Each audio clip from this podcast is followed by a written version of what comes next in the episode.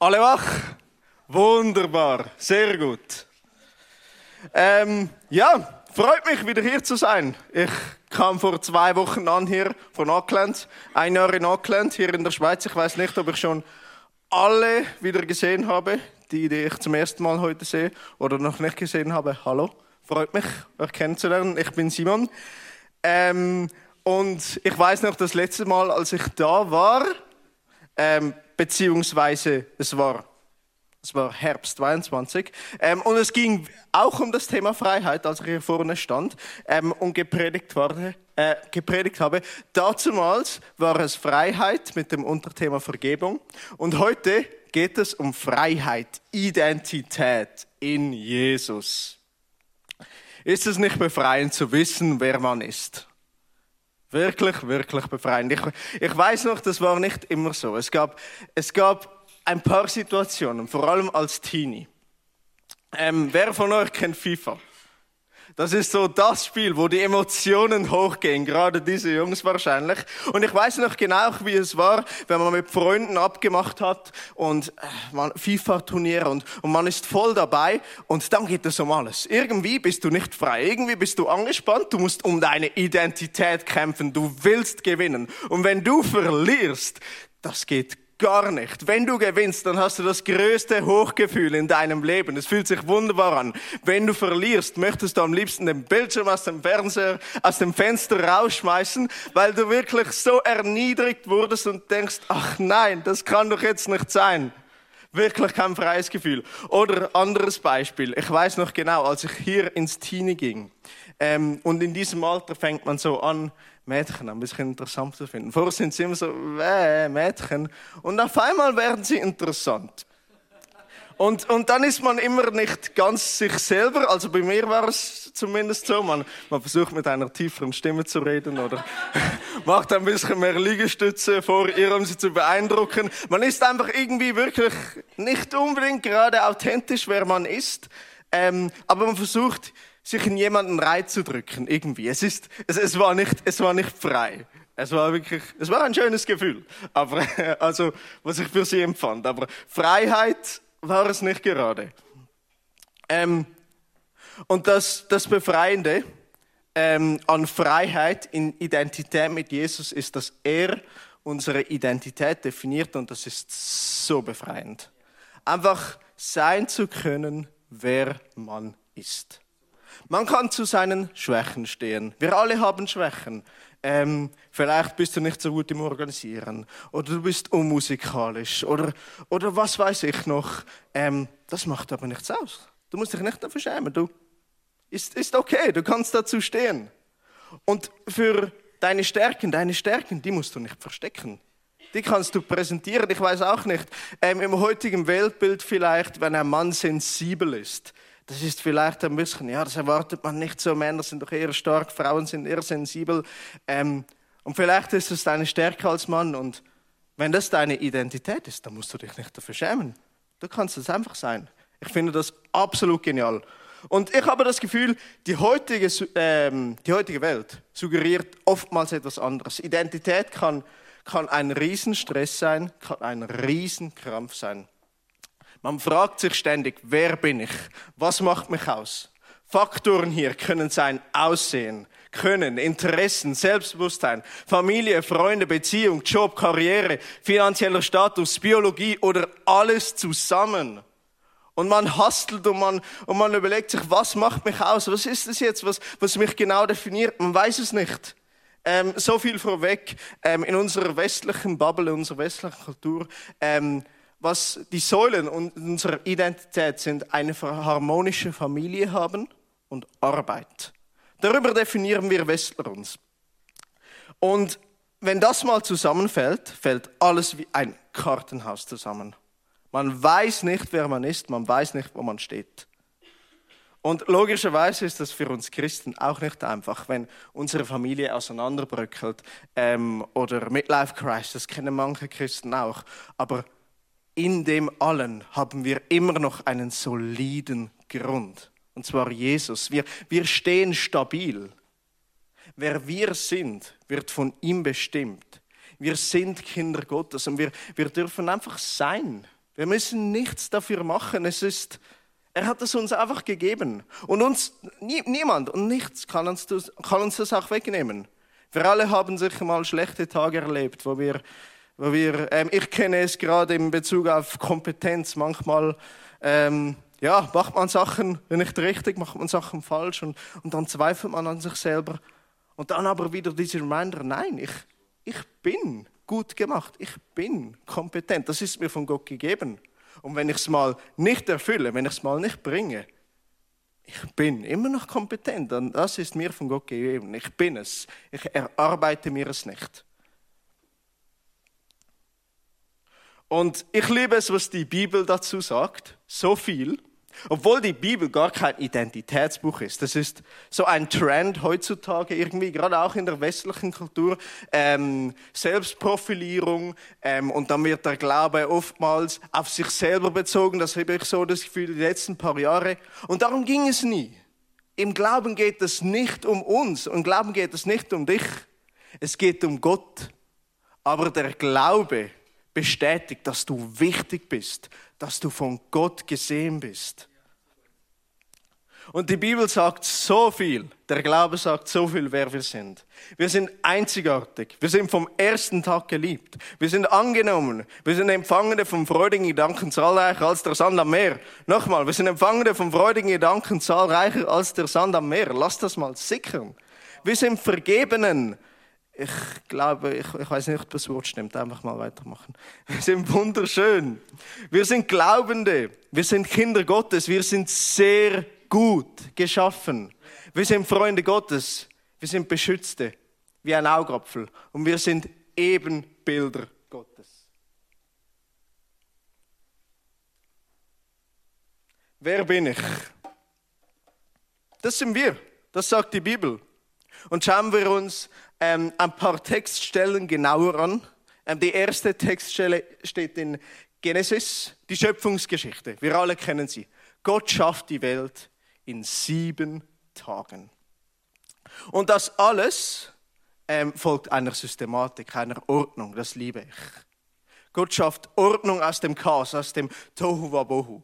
Wir lesen, wie am ersten Tag schafft er das Licht, trennt das Licht von der Dunkelheit, dann schafft er die Erde, schafft die Pflanzen. Ich weiß jetzt nicht, ob die Reihenfolge genau stimmt.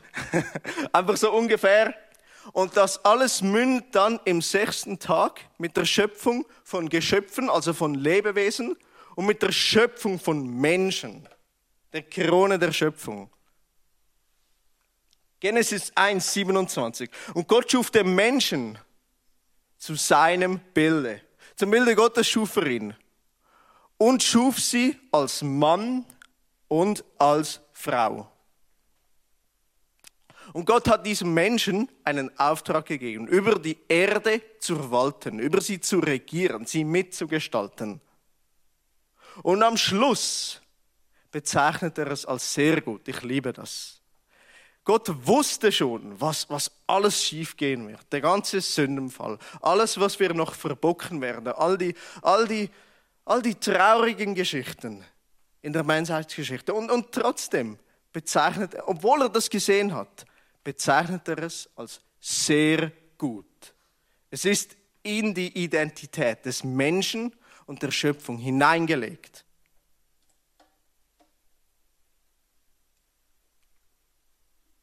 Wer bin ich? Das sind wir. Wunderbar geschaffene, von Gott sehr gut.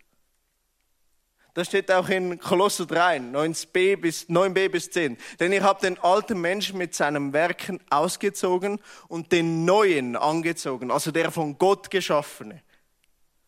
Der erneuert wird zur Erkenntnis nach dem Ebenbild dessen, der ihn geschaffen hat.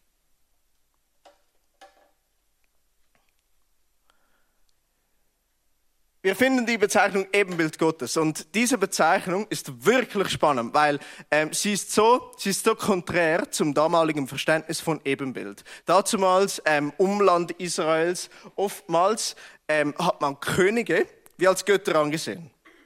Und von diesen Königen wurden oftmals auch Statuen, also Ebenbilder angefertigt und die hat man dann angebetet und nach dem israelitischen Verständnis, und das ist einmalig, die haben das nicht so gehandhabt. Ihr König war einfach jemand, der von Gott eingesetzt ist, um zu verwalten. Er war nicht Gott, weil man Gott nicht auf etwas in der Schöpfung reduzieren kann, weil er zu groß ist, weil er zu mächtig ist, zu erhaben ist.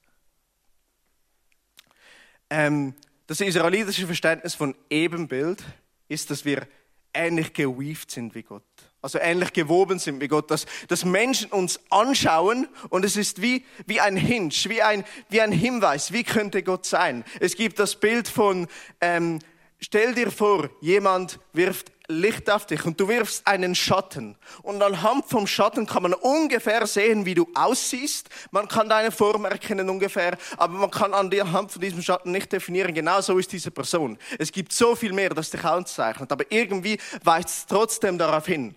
Das ist das biblische Verständnis von Ebenbild und ein ganz wichtiger Teil davon ähm, ist eben die Verwaltung über die Erde, dass Gott uns anvertraut hat, mit ihm zu regieren, mit ihm zu schaffen, etwas Gutes aus dieser Welt zu machen. Und dabei ist so elementar bei all diesem Guten, dass wir die Verbindung haben zu Gott, dass wir, dass wir ja, mit ihm verbunden bleiben. Wir sehen in der Bibel, was passiert, wenn das nicht der Fall ist. Sündenfall und alles geht schief. Jesus hat uns das dann schlussendlich wieder ermöglicht mit ähm, seinem Kreuzestod und seiner Auferstehung, dass wir wieder diese Verbindung haben zu Gott und diesen, diesen Zugang zum, zum Ebenbild Gottes sein. Das ist, das ist der wichtigste Teil vom Ebenbild sein Gottes. Nicht, dass man schön ist, wunderbar geschaffen ist, das auch, aber dass wir die Verbindung haben zu Gott. Oder eine andere Stelle in der Bibel. Psalm 139. Er ist ein bisschen lang, damit wir ihn jetzt alle gemeinsam lesen. Ich fasse kurz zusammen. In diesem Psalm sagt der Psalmist, ähm, dass Gott den Menschen in- und auswendig kennt. Egal wo er ist, er sieht ihn. Und der Mensch ist von Grund auf gut gemacht. Mega schön. Gottes gute Gedanken über jemanden sind zahlreicher als der Sand am Meer. Er denkt, du bist genial geschaffen. Er denkt, du, du bist wunderschön, du bist wunderbar, du bist geliebt, du bist, du bist berufen, du bist befähigt und so weiter und so fort. Und der Mensch sagt zu Gott, ich, ich will mich fernhalten vom Schlechten, halte mich auch fern vom Schlechten. Ich will, ich will auf deinen Wegen laufen. Prüfe sie und lass mich wirklich mit dir gehen durch mein Leben. Das ist meine, meine Identität. Ich gehe mit dir. Ich gehe mit dir, Gott. Gott sieht alles vollumfänglich. Er sieht dich vollumfänglich, egal wo du stehst. Und was ich damit meine, er anerkennt deine Identität, egal wo du stehst. Vielleicht hast du etwas diese Woche mega gut gemacht, etwas mega Gutes erlebt, vielleicht etwas mega Schweres. Spielt keine Rolle, was, was es war. Gott anerkennt deine Identität immer. Sprüche 5, 21. Denn eines jedem Wege liegen offen vor dem Herrn und er hat Acht auf aller Menschen Gänge. Er sieht alles. Er sieht dich, wo du gerade bist. Und er kennt deine Identität. Da spricht er zu, du bist mein geliebtes Kind. Du bist genial geschaffen. Punkt. Wer bin ich? Das, das sind wir. Und es gibt noch so viele andere Sachen. Ihr, ihr alle könnt wahrscheinlich noch weiter hinzufügen und, und Zeugnisse geben. Und, und, und es ist so wichtig für unseren Gang, damit, dass, dass wir wissen, wer wir sind, dass wir, dass wir eben genial, gut und herrlich geschaffen sind. Und das alles, das alles ähm, gewinnt Gewicht, wenn wir verstehen, wer Jesus ist wenn er über uns sagt, dass uns vergeben wurde, dass er uns unendlich liebt, dass er, dass er wirklich etwas in uns sieht, das großartig und gewaltig ist, dass, dass er uns zu wunderbaren Werken geschaffen hat. Da müssen wir verstehen, was, was für ein Gewicht seine Aussagen haben und wer das er ist. Es ist so ein bisschen wie, als ich in die Schule ging, Lehrer hatte, ich hatte Lehrer, die ein bisschen ein bisschen komisch drauf waren, die ein bisschen, ich weiß nicht, die waren wirklich komisch. So, Janis hat auch so einen Lehrer oder so eine Lehrerin. Und irgendwie, wenn die das mal aufmacht, es ist so, es ist so komisch und irgendwie kannst du die Person wie nicht ernst nehmen und, und du, du lachst jedes Mal, wenn sie das mal aufmacht. Und ich, ich, ich weiß noch, wir hatten in unserer Schule einen Lehrer. Das war mein Klassenlehrer, Herr Bolleter. Vor dem hatte jeder Respekt. Wenn wir ihn etwas fragen mussten, wir haben uns immer abgesprochen. Ja, wer fragt ihn? Gang du, nein, gang du. Hat mir ein Stein Papier gemacht und nachher hat sich der eine versucht, noch ins, ins Office zu getrauen, aber irgendwie, ja, ja, gang, gang. Es war, ich sage euch, es hat, es hat Mund gekostet, zu ihm zu gehen, weil er eine Autorität war. Und wenn, wenn er etwas gesagt hat, puh, dann hat er es Gewicht. Ich sage euch, dann hat er es Gewicht. Und genau das Gleiche ist es mit Jesus, wenn wir, wenn wir verstehen, was er für eine Autorität hat, dann hat das Gewicht, ähm, was er über uns sagt. Und wer ist Jesus? Wir könnten jetzt wahrscheinlich drei Wochen hier sein am Stück, um voll ganz zu entfalten, wer Jesus ist. Die Zeit haben wir nicht. Ist auch nicht so schlimm. Ähm, aber ich möchte auf zwei Bibelstellen wieder reingehen, wo, ähm, die uns zeigen, wer Jesus ist. Und zwar zum einen der Epheserbrief, am Anfang vom Epheserbrief, erstes Kapitel, der malt Jesus groß. Und der zeigt, dass Jesus Gott ist. Und es stehen so viele geniale Sachen dort. Er fängt an, ähm, wie Paulus schildert, dass wir geistlich reich gesegnet sind in Jesus. Und dann zählt er auf, was für geistlichen Segen wir alles empfangen haben. Die Vergebung der Sünden, die Sohnschaft und so weiter. Und das alles der Höhepunkt von diesem ersten Kapitel, ähm, erstes Kapitel, Verse 3 bis, 3 bis 14, um es genau zu nehmen, aber das müsst ihr jetzt, könnt ihr vergessen. Ähm, ist Epheser 1,10. Um die Fülle der Zeiten heraufzuführen, auf das alles zusammengefasst würde in Christus, was im Himmel und auf Erden ist, durch ihn. Manche reden auch vom Pantokrator. Jesus Christus ist der Pantokrator. Das ist der All- und Weltenherrscher. Also Gottes Plan wird in Erfüllung geschehen in Jesus. Und Gott hat ähm, schon Gott, Gottes Plan ist, ist, Jesus einzusetzen als Gott, als König, als Herrscher und so weiter. Und das lesen wir auch in Kolosser 2,9. Denn in ihm wohnt die ganze Fülle der Gottheit leibhaftig. Also alles Gottes Genialität, Gottes Transzendenz, Gottes Güte, Gottes Liebe, Gottes Größe das alles wird sichtbar in Jesus Christus. Und Paulus betet noch weiter im Epheserbrief. Ähm, und zwar betet er, ähm, dass, dass das alles, dass es von Gott offenbart werden soll, den Menschen. Und dass die Menschen dafür beten sollen. Also in dem Fall jetzt die Epheser. Ähm, und das Wörtchen Offenbarung hier noch noch, noch kurz dazu. Ähm, wir haben oftmals das Verständnis von Offenbarung, ähm, wenn wir zum Beispiel einen Schlüssel verlieren und nachher fragen wir jemanden, hey, wo ist der Schlüssel? Ähm, sagen wir, du fragst eine Frau oder einen Mann und, und sie sagt es dir oder er sagt es dir ähm, und dann hast du eine Offenbarung empfangen. Und das ist nicht das äh, biblische Verständnis von Offenbarung. Offenbarung meint mehr, dass Gott etwas aufdeckt, das sich wie in einem transzendenten Raum befindet. Ihr müsst euch vorstellen, wir leben in einer Welt und in einem Raum, wo, wo ähm, den wir kennen, alles, das wir kennen ähm, in dieser Welt, so wie wir denken, das, was wir tun und so weiter und so fort. Das ist eine Sache. Und dann ist Gott wie weiter. Er sprengt wie unsere Grenzen. Er sprengt unseren Rahmen. Und, und Stück weit unsere Identität ist, ist in diesem erweiterten Rahmen, ähm, ähm, dieser erweiterte Rahmen beinhaltet ein Stück weit unsere Identität. Und, und, und, Paulus, und Paulus betet darum, dass das und dass auch die Identität von Jesus, dass, dass Gott diese offenbaren soll, dass sie von diesem Raum in unseren Raum kommt. Und ich glaube, das ist auch ganz wichtig für uns, dass wir unseren Alltag, dass wir unser Leben damit gestalten, immer und immer und immer wieder zu beten. Gott, zeig uns deine Größe, deine Herrlichkeit, deine Güte, deine Treue, deine Liebe und deine Größe. Ich liebe das, dass Jesus